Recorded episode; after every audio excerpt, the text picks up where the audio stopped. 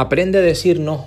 Esta es una de las habilidades que he adquirido en los últimos años, que por supuesto mejoro, pero que aplico igual que estoy aplicando en este programa para ti, que quiero que entiendas, que quiero que aprendas y que pongas en uso, que pongas en práctica.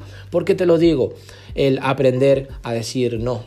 Porque vendrán muchos negocios a tu vida, vendrán muchas oportunidades a tu vida, vendrán muchos proyectos a tu vida, conocerás muchas personas, tendrás muchas agendas con muchos sitios, con muchos lugares, con muchos momentos para tu crecer, para tu prevalecer. Y en primera instancia, primera instancia te voy a decir que sí, toma todas las que puedas.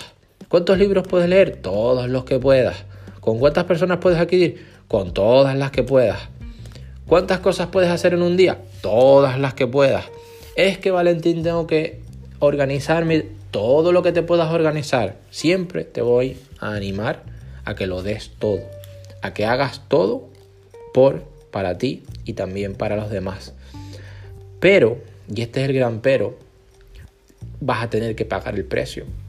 Y vas a tener también que decirle no a muchas cosas. Y cuando digo no, mucha gente cree que es decirle no a, una relación, o decirle no a una llamada, o decirle no a otra persona. Mira, lo más difícil es decirle no a la mediocridad.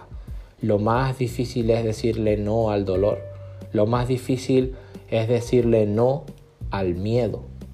Lo más difícil es decirle no a la frustración. Lo más difícil es decirle no a la duda. Esas cosas son tan difíciles de decir no que mucha gente les termina diciendo sí y terminan pagando el precio del pesar.